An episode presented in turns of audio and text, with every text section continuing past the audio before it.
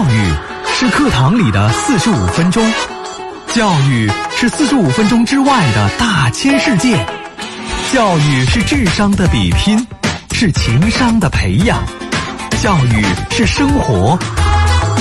FM 一零四三，教育总动员。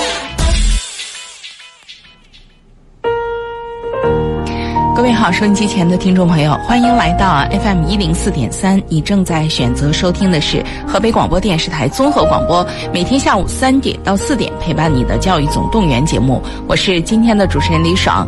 今天呢，我们依然请到学业规划师甄彩丽老师来跟我们收音机前的高三学子和学生。家长朋友一起来聊一聊，在最后这百天左右的时间当中，怎么样来实现有效的成绩提升？欢迎听众朋友们来关注收听。好，我们接下来就来这个接通甄老师的电话。在接通甄老师电话之前呢，我先要跟大家说说我们节目的收听方式。您可以通过。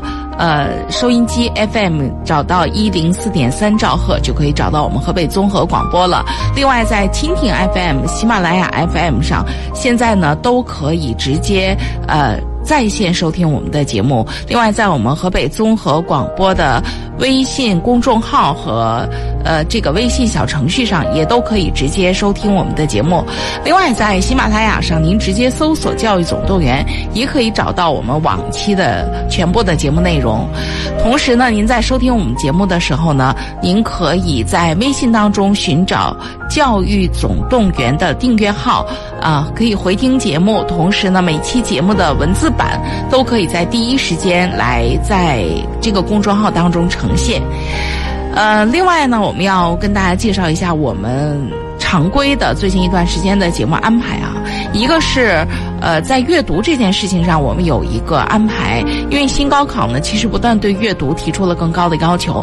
整本书阅读系列丛书呢，就可以让孩子们更好的完成阅读练习，还有写作。那么我们会不定期的请到我们河北教育出版社的编辑老师来我们节目当中，来给大家针对他们的这一套书，呃，这一套这个呃阅读系列，而且是是完整阅读的，呃，这个系列丛书呢，来跟大家来。讲授有关的内容。另外呢，您在我们教育总动员的订阅号当中，您回复一下“阅读”两个字，还可以出现这个测评，弹出小编的这个二维码。然后呢，通过测评系统，其实也可以帮着孩子们进行选科，来做好自我认知和职业规划。还可以通过小编来预约专家来做这个测评结果的解析，也可以直直接联系小编进行购买。小编的电话是幺。六六三幺幺八幺零四三幺六六三幺幺八幺零四三，还有一个呢，就是我们每个周五和周六最近一段时间安排的呢，都是有关英语学习的事情。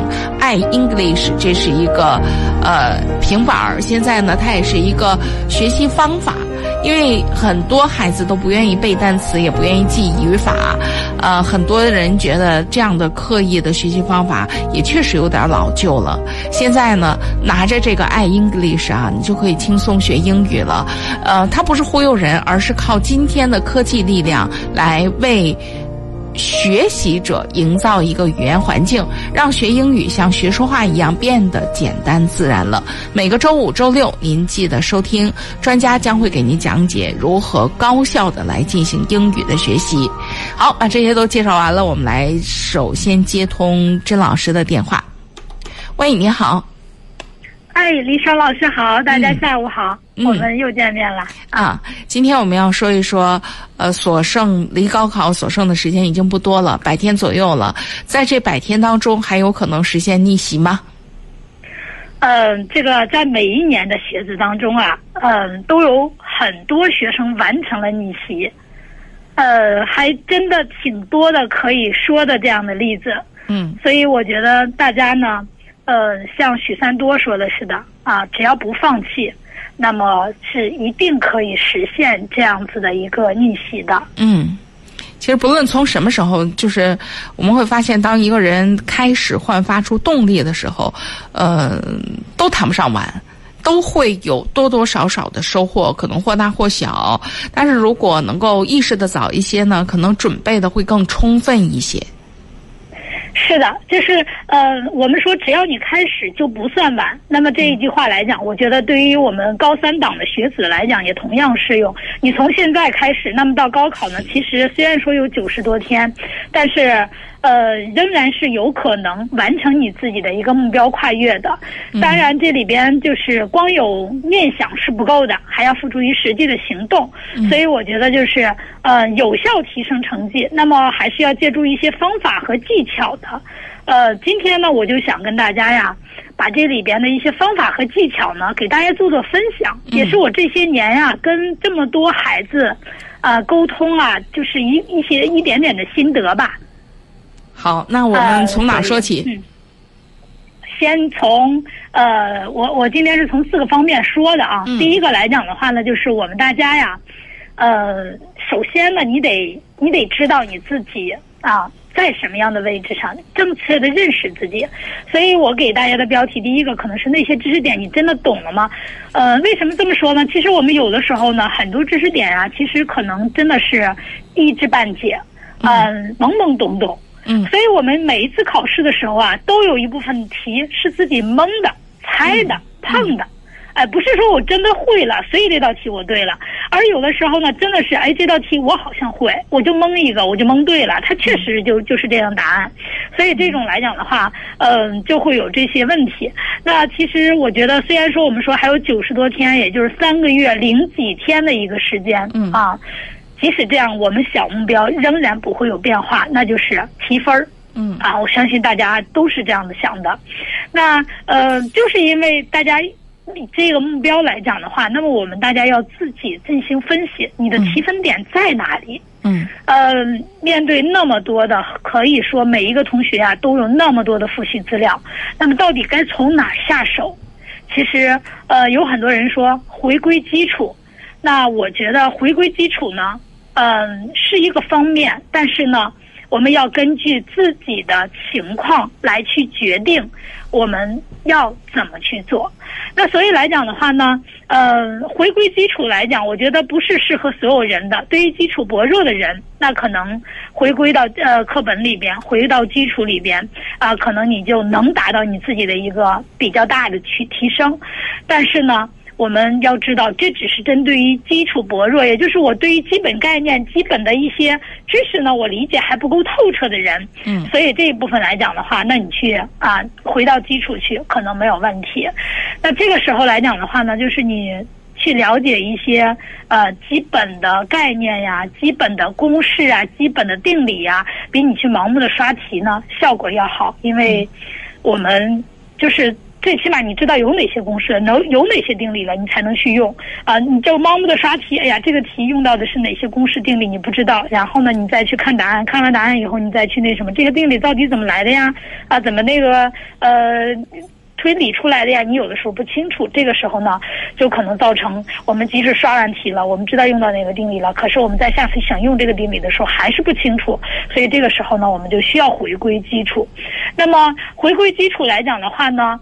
把基础点都弄明白了，有些孩子呢，基本上各科都能拿到百分之六十六十七啊六七十的这样的一个程度了。那也就是说，这部分学生其实你的基础已经没有什么太大问题了。这个时候呢，我们可能还会出现一些问题，就是，哎，好像我基础知识都掌握了，但是我还总是会不断的出错。哎，这道题会吗？哎，答看完答案呀，或者老师一讲，哦，我会呀，但是为什么我就错了呢？其实，在这个上面来讲的话呢，就是可能在哪个点的连贯上啊，知识点和知识点之间的关系上，我们没有弄得那么清楚，或者是说它的细枝末节上，那么还有一些模糊的点，所以在这个时候呢，那我们大家就啊在。掌握了基础知识点之后呢，就需要我们适当的练一练题，尤其是对自己已经会但是呢总出错的那些题目。嗯。那么我们这些要加强训练，这样子呢能保证你自己会的能拿到分值。嗯啊，那我们很多高考以后啊，就会总会有学生特别抱怨，哎呀，这道题我明明是会的呀，为什么我没拿到成绩？每一次都会有这样的，其实就是因为我说到这个问题，就是你总在哪个点上还不够清晰，所以我们通过这样子不断训练你自己会，但是总出错的题目，找到你自己总爱出错的那个点，这样子的话呢，让自己在做起来以后。哎，慢慢的发现哦，我知道了，我总是在这儿考虑的时候有一点点小问题。那么把这个小问题解决了，后期的话呢，再遇到这样的题目，可能就不会再错了。嗯所以说，我们这个时候来讲的话呢，嗯，我们就可以看出来，你自己的基础错题，我们把这一部分叫基础错题，那其实对于你自己的成长是非常重要的一步。嗯啊，所以说我们高考的成绩，有的同学总也估不分，估分估不准，为什么？就你不知道哪一道题你确定是对的，总是觉得好像对了吧？有，哎呀，也我也说不准，因为别的时候我觉得对的也是错的。是吧？就这样子，就可能让自己的成绩啊没有办法那么有确定性。那如果我们在这个阶段呢，能够把这些知识点啊运用的更加自如了，只要你会的不会再错了，那么这个时候呢，你自己在估分的时候，你就有把握了啊，这道题我是对的，没有问题。嗯所以这个阶段来讲的话，对于基础已经掌握差不多的情况下，那么还在于训练的学生来讲，我觉得就要把我们啊、这些自己常犯错误的点揪出来，然后不断的改正它，并且。哎，当你自己这样的改正以后，你错的概率就少了。这是我们说对于第二部分的同学来讲。那么还有一部分同学啊，他的基础知识呃构建体系比较完整了，对于知识脉络呀核心也掌握了，但是呢，嗯，对于如何更加自如的去运用它们，还有一些问题。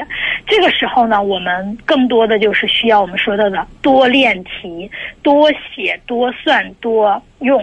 嗯啊，那么让你这些知识点在你的大脑里边，如同啊孙悟空的金箍棒一样啊，可以自由的挥洒。呃，所以我觉得，嗯、对于我们三部分的同学来讲，呃，我觉得特别明白的一点就是，嗯、得知道自己会什么了。不会什么，还有哪些需要我们再去学的？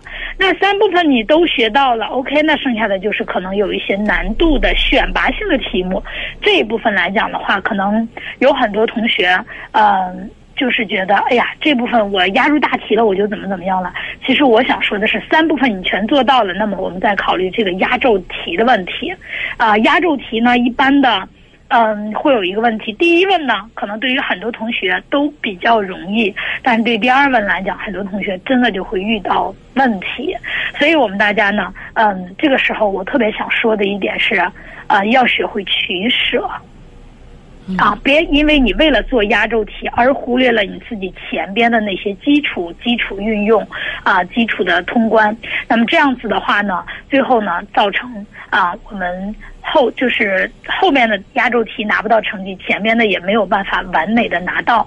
所以来讲的话呢，我给大家的建议是，呃，你觉得你懂了的那些知识点啊，你都在题目里边去检验检验，是不是真的懂了。呃，所以这一点来讲的话呢，就跟大家说，呃，不管是你在哪个题型上、什么情况下出的错，那我觉得我们都应该问问自己，为什么我出错了？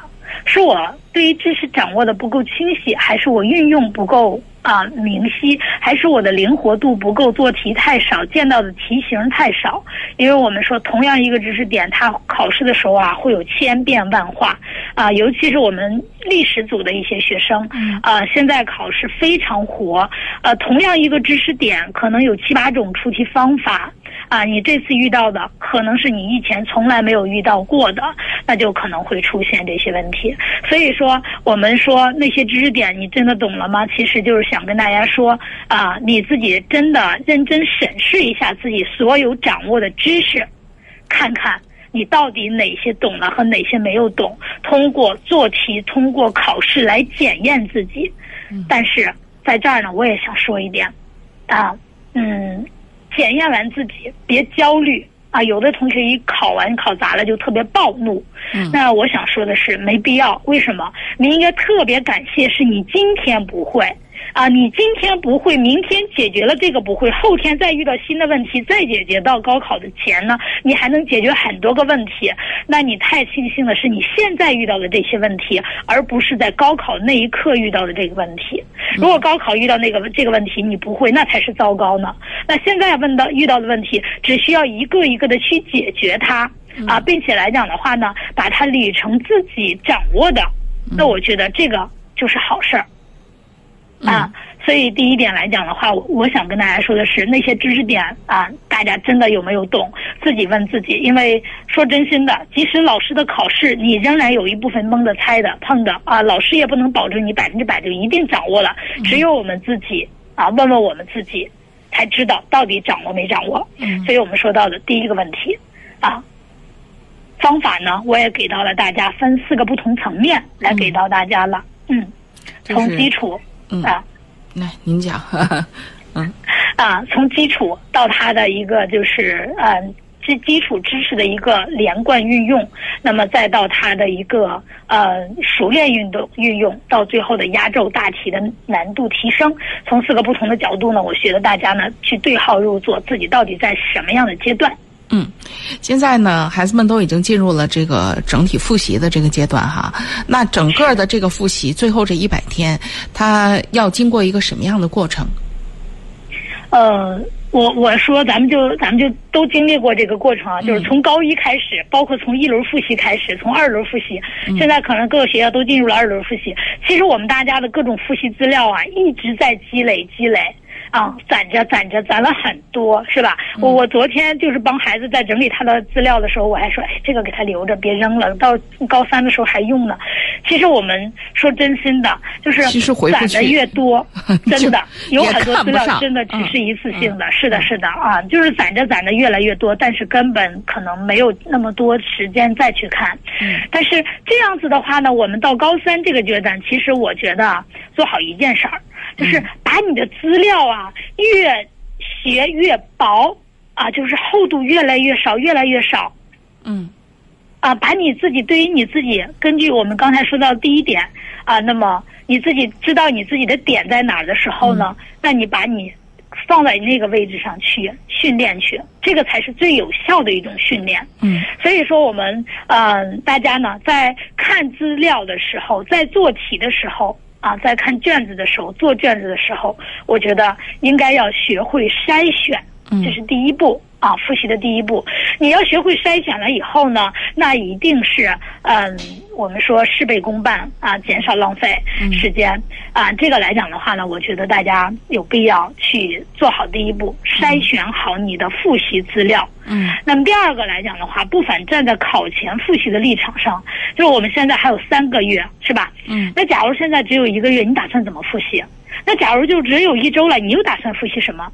啊，那假如说明天就要高考了，今天就是六月六号了，嗯啊，那又打算复习什么？我觉得不妨来自己的问一问自己，啊，在有限的时间内呢，我们最有效的复习资料，那一定是精华。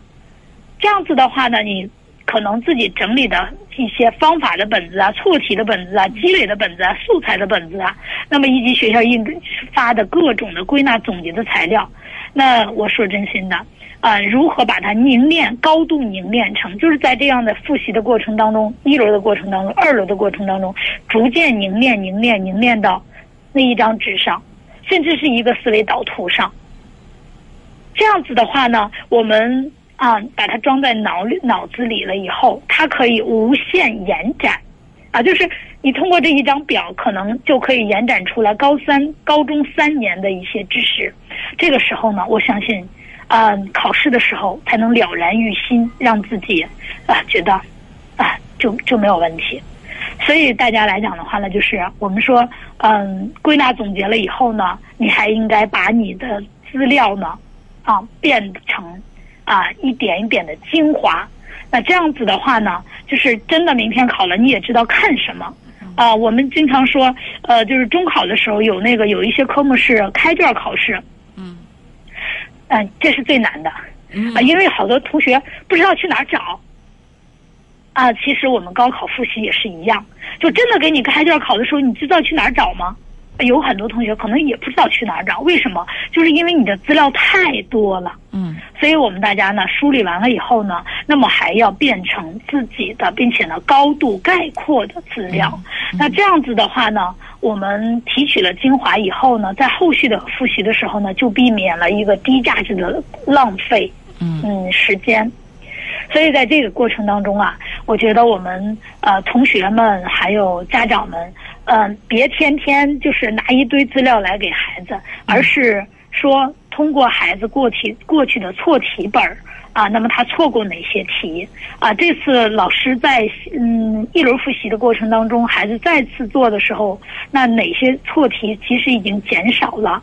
那又新增了哪些错题？这些才是我们二轮继续要学习的部分。那么同样，二轮的时候，相信也会积累出来这样的一些内容，那么才是我们三轮要改变的。那么就是我记得当时呃清华的。一位嗯招办的老师说，就是错的不再错了，那你就考上清华了。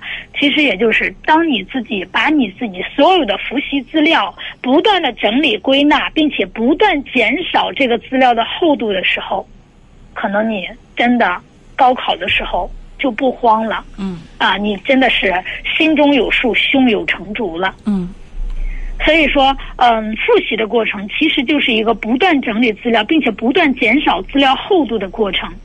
我们希望这样的一句话呢，能够给我们家长和考生能有所启示。嗯呃，因为为什么这么说呢？我们呃，有的时候家长啊，就是哎呀，从这个亲戚的孩子他考上清华了，或者考上北大了，把他的资料挪过来给你，呃，把这个资料就是使劲的往孩子面前堆资料，这是我们很多家长容易做的事情。啊，我想说的是，嗯，别人整理好的东西，不是孩子自己整理的，他的印象未必深刻，这是第一。第二来讲的话呢，不是他自己犯过的错误，可能这些别人犯的错误，可能他从来没犯过，那其实对他的意义并不大，只会浪费他的时间。所以说，嗯，在复习的过程其实是一个非常自我的过程。啊，每一个同学呢都会有自己不同的阶段啊，就像我们刚才说到第一点一样。那每一个孩子呢，他都有自己啊那个短板，自己那个错误呃犯错的点。那只有根据自己的那个短板来补和自己的那个错误的点啊来去修正，才能够让自己的复习更加有效，才能够真正的有效提高他的成绩。所以说，这是我们说到的前边两点啊，嗯一个是自己问问自己，在复习这个阶段你到什么程度了啊，所以给自己对应合适的方法。那么第二点来讲的话，就是复习呢，说真心的，不是你啊把所有人的资料都拿过来，也不是把你从高一到高三所有的资料都堆到自己的面前开始，嗯、这样子的话浪费时间，并且呢，复习的效果可能并不那么针对性强。所以说，复习呢还是有个性化的，还是要针对自己的情况来进行整理的。嗯。嗯，这是这个说到这个复习，以及尤尤其是张老师讲到了怎么样来利用复习资料，怎么样来做好这个资料的整理。呃，那么其实最后这一百天还有一个问题，就是呃，不论是孩子还是家长，包括我们自己做学生的时候，也会有那个体会，就是好像时间不够用。就好像时间真的不够用了，那么多的东西，我需要在这最后这一百天里整个的来过一遍。哎呀，怎么算时间都不够。嗯，这个来讲的话呢，其实我们也一直在嗯提这句话，就是学习的时候要有计划和时间做好安排。嗯呃，那么让我们的计划呢安排精准到分钟。那其实，嗯，可能这次开学吧，高三的学生们都会有一个感觉，就是，哎呀。好像高考就在我们面前了。上半年的时候呢，很多人都觉得哦，还有一年的时间呢，嗯还会有这样的感觉。现在不是按年纪了，是按月计了，按天计了啊。我们每一天学每个班里的那个呃倒计时的牌，我相信都是一天一天的在减少着，数字在逐渐变小，可能呃已经两位数了啊。那么可能慢慢从九到八，从八到七，就是大家就越来越觉得没时间。那这个时候呢，我们大家其实。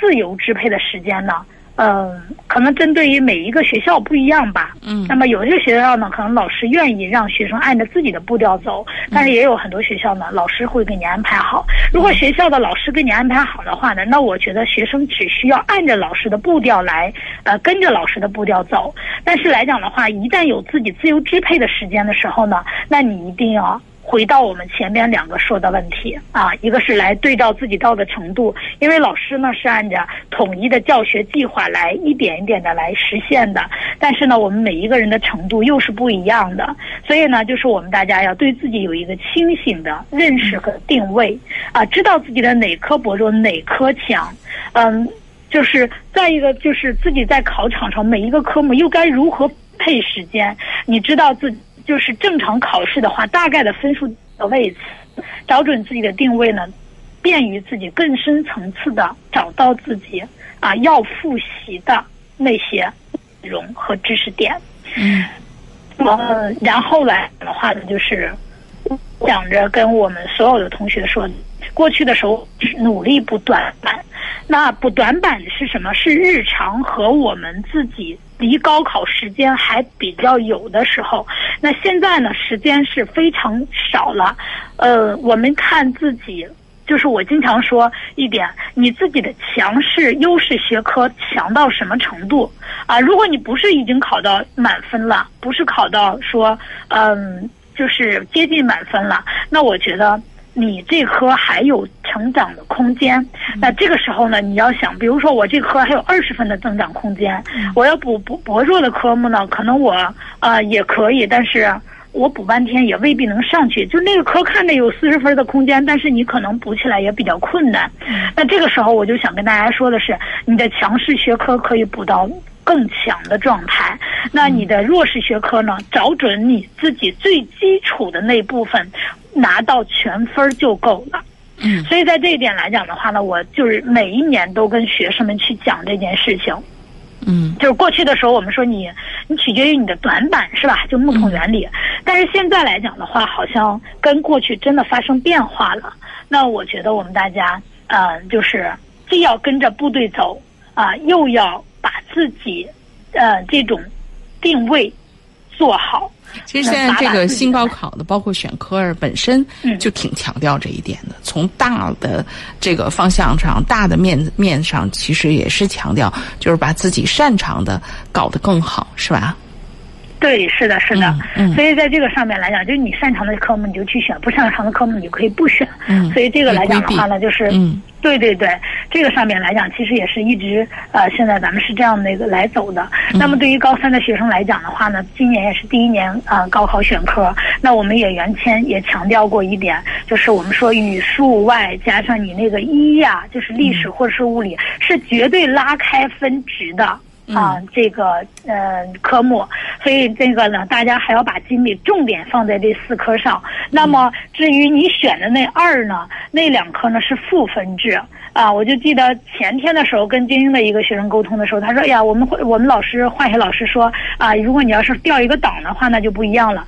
呃，其实调个档有的时候看你调什么，如果你真的差得多，那掉一个档也也是正常的。但是其实呃，大家的分差非非常小，就是往年说我们说化学和生物、地理和政治满分都没有，那今年就会出现满分了。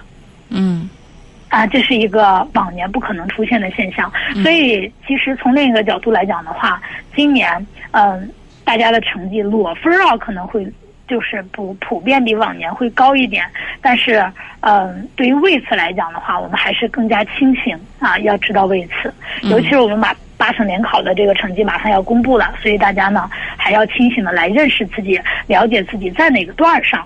啊，那么呃，越到后期的时候，就是我们说两轮复习结束的时候，其实很多老师啊，就干脆给学生你们自己来，呃，进行根据自己的情况来进行补了。老师可能呃，就是比方说我们今天做了作作业，然后针对于一些问题来进行讲解，就不会再去跟大家啊，像现在一轮轮一样，还讲知识模块，还讲那个什么知识点，这个就不会存在了。所以越到后边的时候呢，那我们呃。就是学生自己的自主学习就更加重要了。呃，有的同学呢说，我按天来列计划，那我说真心的，你浪费的就一定是按天为呃来为单位的。如果就是说，如果有的人说我按月列计划，那你浪费的就是按月。所以我们说这个时候呢，我们啊哪个科目哪个模块你需要花多长时间啊，学生得自己去。自己去想去去思考去，别指望着老师了，也别指望着啊家长了。嗯所以这一点来讲的话呢，我们特别想说。那再一个来讲的话呢，就是你知道你自己的弱项在哪儿了，那么你要按照自己的步调走啊，也不是说你想怎么学就怎么学的啊。比如说有的学生呢，他的这个物理啊突出，语文薄弱，那不是说物理就不花时间，而是因为心思在语文上。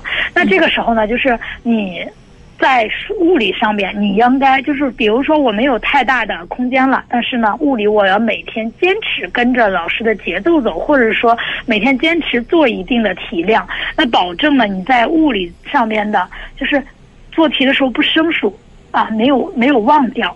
因为我们昨天其实也有讲到，长时记忆是短时记忆的一个反复训练的积累造嗯那个什么完成的。所以来讲的话呢，你总是不做，那么你慢慢就长生生疏了。所以来讲的话呢，可能到最后阶段，你反倒给他的时间会更长，来弥补你这一段时间的疏忽。所以说我们大家呢，就是嗯，在这种啊有重点的、侧重点的补的时候呢，你其他的学科得按部就班的跟着走，而不是说啊我就把它扔一边了，反正我那课都基本会了，那这样的是不行的。嗯所以说我们啊。可以把时间花在你自己嗯薄弱的点或者重点提分的科目上，但是来讲其他的科目也千万别扔到脑后啊，就不管了。嗯所以说每一个学科都必须保证啊一个基本的啊时间投入。嗯那这样子的每天的归纳总结啊、错题分析啊啊，并且呢每周有的很多学校可能有周测啊，那么这些呢你的现实训练、模拟考试啊，这样子每天你做做上一段时间啊，半个小时或者更长时间的题做题，可能啊就会不可呃就是不可缺少。经过一轮复习，你就知道大概的是啊。是什么样子的了？那么现在呢，因为我们学校里呢都还在上课，所以呢，大家可能还没有办法做整张试卷。比如说，我按考试的一样的时间来去做整张的试卷。那么整张试卷我做哪些题，这个现在还没有办法。那再过一段时间以后呢，也就二轮结束，基本上三轮开始的时候呢，各个学校里就开始让做卷子了。那个时候呢，可能讲的就少了。那我们这个时候呢，同学们一定要做好一件事情，就是这张卷子我的答题顺序是怎么样的。啊，我要取在这个卷子里边取哪些，舍哪些？我要给每一个题我规定多长时间啊？每一年都会有没有做完试卷而特别遗憾的同学，那其实就是平常啊对时间的把握不够好。所以在这个上面来讲的话，我特别想跟大家说啊，等到开始做成套卷子的时候，我们要控制时间，控制节奏，给每一个题不断的规定好时间。这样子的话呢，你高考的时候，第一不慌，第二呢，就是你这道题超过了你自己该的有的时间没有做上的话，一定要放弃啊。那么我们俗话说到的，呃，高考之后啊，要有一个取舍。嗯嗯，就是你取什么舍什么，那只有在这种取舍的过程当中啊，我们大家才能够知道，哦，我原来啊、可以做到这样子的一个呃取，那么让我自己的成绩稳定在一个什么样的程度上？那最怕的是啊、我挨步做啊，我这道题我就是会看着，但是我就可以毫无啊、时间控制的，我把这道题做下去。那就会有一个问题，很大的问题，就可能最后造成会的题没来得及做啊，反倒这道题耽误的时间过多过久。嗯所以呢，我们这个时候呢，我们大家一定要啊，根据自己实际的试卷儿啊，来去训练把控节奏、把控时间。那么除了这些之外呢，我们啊要找到你自己实际的一个发力点啊，稳住大局，孤强不弱。那所以这个来讲的话呢，我们说，嗯，把有限的时间，嗯，做好分配，嗯，让我们大家呢在呃学习的过程当中啊，可量化、可执行啊，这样子对自己的学习时间呢，会有一个细致到分钟的谋划。嗯，我觉得很多同学说，哎，老师，那我从现在努力，真的还来得及吗？呃，我举几个例子吧，就是二零二零年有一个同学在一模考试的时候考了六百一十多，其实特别沮丧。嗯，但是呢。呃，他每一天都在致力解决每一个小问题，啊，一点一滴滴的。但是他的计划是真的很细致啊，就是等有时间的话，可以给大家展示一下他那个计划，因为他那个计划表在我呃这儿是有的。那就是这样的一个细致计划，最后呢，他去了浙江大学，嗯，六百零几的孩子最后去了浙江大学，嗯，可以说跟他自己。啊，一模我们是四月份进行的，那么四月份到高考，可以说只有啊，当然去年就是二零二零年是三个月的时间，啊，那可能也就跟我们现在的时间刚刚相匹配，嗯，所以我们大家呢，那么从现在开始呢是来得及的。那么除了这个之外，二零一五年我有一个学生是石家庄一中的，我就记得特别清楚，嗯，在。二月底，也就是跟现在的时间差不多吧。当年还有自主招生，那个孩子呢是一本线，就他是文科啊，五百六左右，五百五左右。然后呢，他当年就是裸分啊，就是从二月底到六月六号到六月七号参加高考，裸分把自己考进了北京航空航天大学。嗯，就都是很牛的。都是很牛的，嗯啊，真真的是。那其实还有二零一九年的一个孩子，也是石家庄一中的，就是一一模的时候考六百一十多，其实还是挺遗憾的。当时觉得，呃，本来定的目标是北大，当时所有的人其实都觉得要放弃了，就觉得不可能了。但是最后这个孩子考了六百七十七，去了北大，就是他妈妈在。出分前一天晚上说：“郑老师不行，你得好好给我们报报志愿。我们这个成绩，嗯，可能挺危险的。你看，呃，考的这么差，当当那个什么的时候，就是一摸的时候，所以他当时特别没有那个什么。我说没事儿，你不用担心，淡定，没有问题。我说放心吧，志愿咱们也一定会好好报的。然后呢，哎，就是这样子的一个情况。最后这个孩子第二天出完分以后，考跟他妈妈就是晚上嘛。”呃，二十二号的晚上，他妈妈给我报信儿说：“哎，金老师太好了，六六百七十七。”我说：“呃，给北大老师开始协商专业吧，没有问题了。”嗯，你说的都是那个特高的那个，有没有对于这个普通孩子，就是这个，就是因为因为其实说实话吧，对于这这些特高的这个吧，我觉得提分可能更难。但是对于大多数中段甚至是还差点事儿的孩子，说实话，我觉得，呃。就是真的进步的空间会更大。如果规划好了，可能可能会跳的，或者说收获的，可能会呃让自己感觉更更大一些。如果去嗯，没有问题，有有有。呃，我说一个叫张希的吧，石家庄二中南校区的一个孩子。这个孩子啊，就是在我刚开始接触他的时候，只有四百多分儿。呃，就是。当时其实我们虽然每天都在鼓励他，但是我们当时真的不太抱希望。其实包括我自己也是有一点觉得，哎呀，反正就能上个本一以上的学校就不错了。当时就这样想，因为他确实是四百多分儿，呃，但是呢，就是。正月初我是最后一次见他啊，就是正月初我是最后一次，就那次跟他沟通了以后，我说那个张希啊，你这个成绩呃提分点在哪哪哪，怎么怎么来做，然后呢就呃你既有鼓励的成分，也有教他方式的方法的问题，最后这个孩子考了五百九十二，哦，理科生，那那就就相当不错了，针对他的这个水平就相当他涨到一百多分就是本质跨越了。啊，对他最后去了河北工业大学。嗯，你想四百多分，当时呢就是当时就是我们在想能上个本一，就是他要是再努努力能上个本一就不错了。最后上了二幺幺，所以不管是家长还是孩子，其实真的都非常满意。嗯，这个成绩来讲的话呢，就是所有大家都没有想到的。嗯，那除了这些呢，还有涨一百多分的呢。嗯，啊，就是所以我就想说的是，呃，从现在开始啊，用恰当的方法。呃，正确的认识自己，再加上做好合理的计划，哦，涨分是没有问题的。啊、这个来讲的话，我是特别有信心的，每一年都有这种情况。嗯，呃，刚刚说了这么多哈，我们先进一下广告。广告之后呢，来就是因为刚，呃，张老师一直在说最后这一百天啊，比如说怎么样来，就是要定一个什么样的目标，要怎么样来看待复习的过程，如何运用复习资料，呃，定计划等等等等。呃，这里边还欠缺一个东西，我觉得就是反馈机制。就是怎么样来检查，怎么样来落实，怎么样把这事儿执行了啊、我们先进下广告，广告之后呢，来请甄老师来跟我们讲一讲这个事儿哈。好，欢迎大家继续回到节目当中来。今天呢，我们邀请到甄彩丽老师，学业规划师，来跟我们收音机前的各位高三学子们来讲一讲如何利用这最后的一百天来进行有效的复习。它的结果当然是最好能够导致我们的这个成绩呢能够产生跨越性的这个提高。刚刚甄老师啊从方方面面给大家做了介绍，呃，尤其是怎么样树立目标啊，怎么样动态看待这个复习的过程啊等等。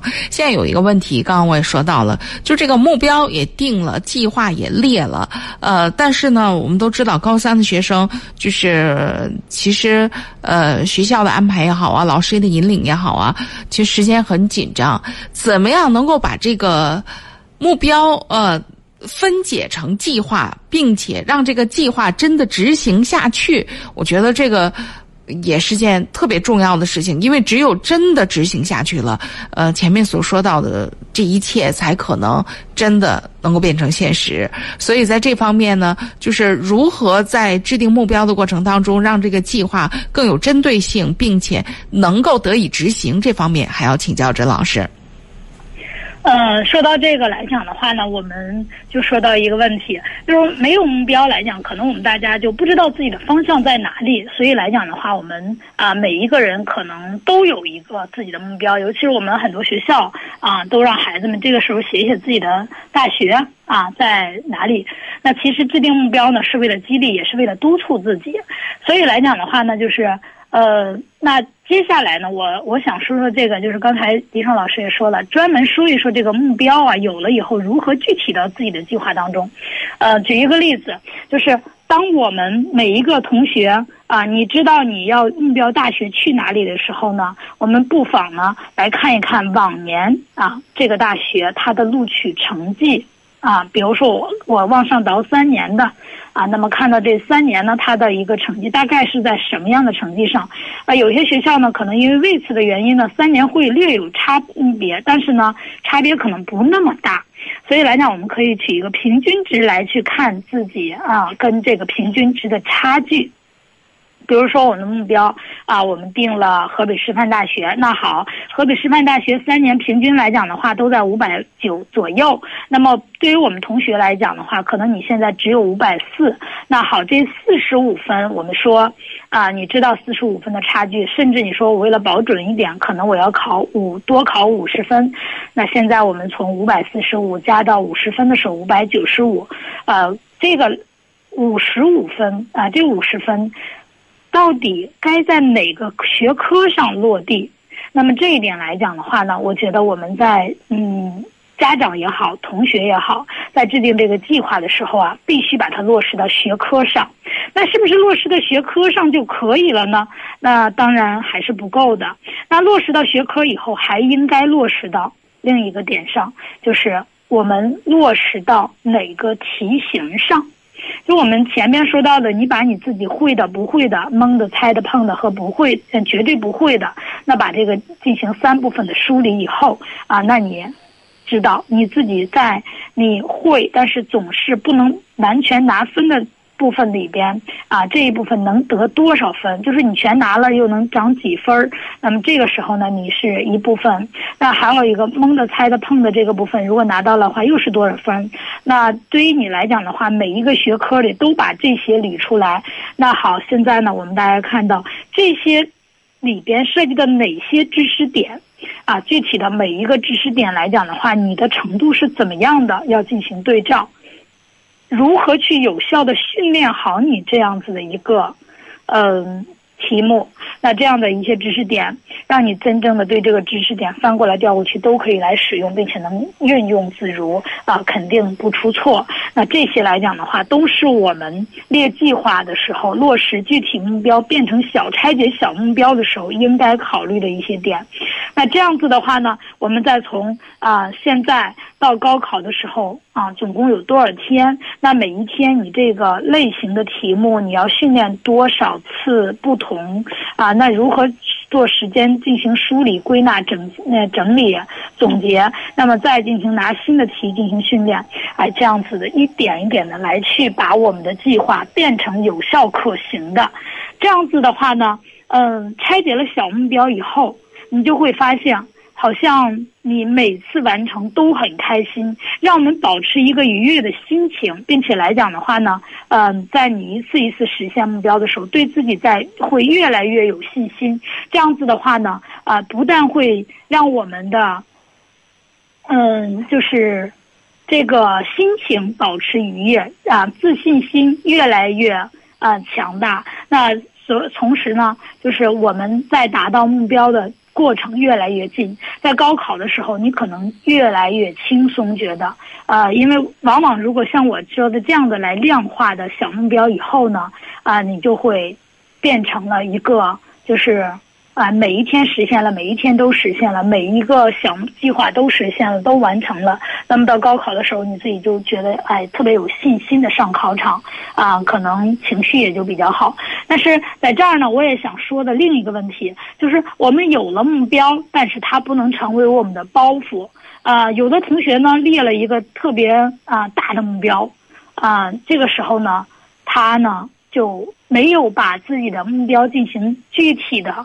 细化、量化，那这个时候呢，嗯，就看看那个大学飘在那儿，但是好像跟你没有什么太大的关系，慢慢的就会形成啊，影响你自己的心理，让你自己没有信心。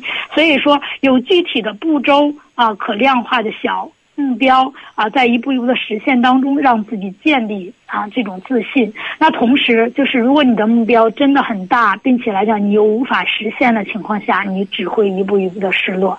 所以说，目标这件事啊，它是一个两面问题啊，既能做得好，能够激励我们。做的不好，它会引引起我们的焦虑啊、压力啊、慌张啊这些负面的情绪。所以说，我们大家在制定这个目标的时候呢，啊，一定要把目标进行拆解啊，做成多个可实现、可量化的小目标。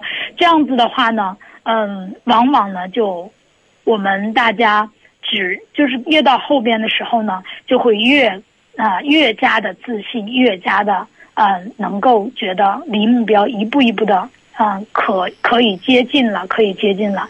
所以在这种情况下呢，就是我们大家，嗯，有了这些学习步骤以后，一定要给自己啊立定一个嗯目标。我记得还有一位老师曾经跟我讲过一个他的辅导的例子，他说，嗯，当时啊，谁谁谁找到我的时候，嗯，我让他在自己的床，就是枕头底下压了一张纸条，就是。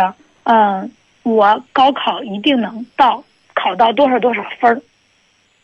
他每天睡觉前就拿出来这张小纸条看一看，然后呢，第二天早起起床的时候再拿出来看一看，嗯。他就会发现，他这一天学习起来都非常有劲头。那其实这个来讲的话呢，从心理学的角度来讲，就是一种自我暗示。他觉得他行，他可以，他能够完成。所以呢，最终呢，他就是真的达到了他自己那个成绩。但是，嗯，在这儿呢，就是光有这样的啊行为是不够的，就是我们一定要加上我们刚才说到的啊，你的。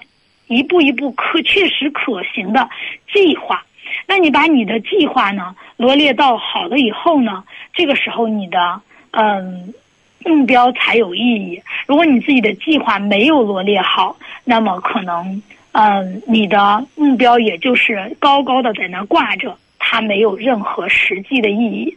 所以说我们嗯同学们呢，就是每一天啊你。多什么时间用来做这一科的训练？什么时间用来做归纳总结？那么你自己，比如说我一周下来，呃，我这些题目啊，我这些想做的、确定的要改、要嗯完全做对的一些题目类型，我是否达成了？那么要定期的来进行归纳总结，让自己呢重新做定位，重新做好站位。这样子的话呢，才能让我们的计划呢啊变得真正的啊是我们。啊，能够落实的，所以在这个上面来讲的话呢，就是我们既要有大的目标，又有小目标，嗯，具体的计划来去辅助它实行。这样子的话呢，我们高考呢才能够让我们啊一点一点的去接近自己的那个梦想。所以来讲的话呢，有很多同学说，嗯。就是哎呀，我好像做什么都做不好，但是我相信你什么都不做只会更糟糕。所以我们大家，与其嗯，就是把自己的大目标嗯放在那儿，那不如把你的大目标拆解成一个一个确实可行的小目标，让自己呢在这个小目标当中逐渐去印证。你可以实现那个大目标，所以这些来讲的话呢，我我觉得，嗯，所有的高三党啊都应该去做好这样的一些准备。那同时呢，我们还是想说，大家嗯，在列计划的时候呢，要精确到分钟啊，就是你把你的。计划，比如说，我准备拿出来十五分钟做一啊什么什么那一道题啊，那我这道题要做到什么程度？第一，我要会做；第二呢，我要整理出来它运用到哪些啊知识点，这些知识点之间的关系、关联等等。那么要做成这样的一个。那如果你没有按时完成的话，你要备注出来原因。那如何在下一次再做相同的任务的时候，你该如何做时间调整？这样子的话呢，才能。让我们的计划呢，在不断修正当中啊，变成可执行的计划。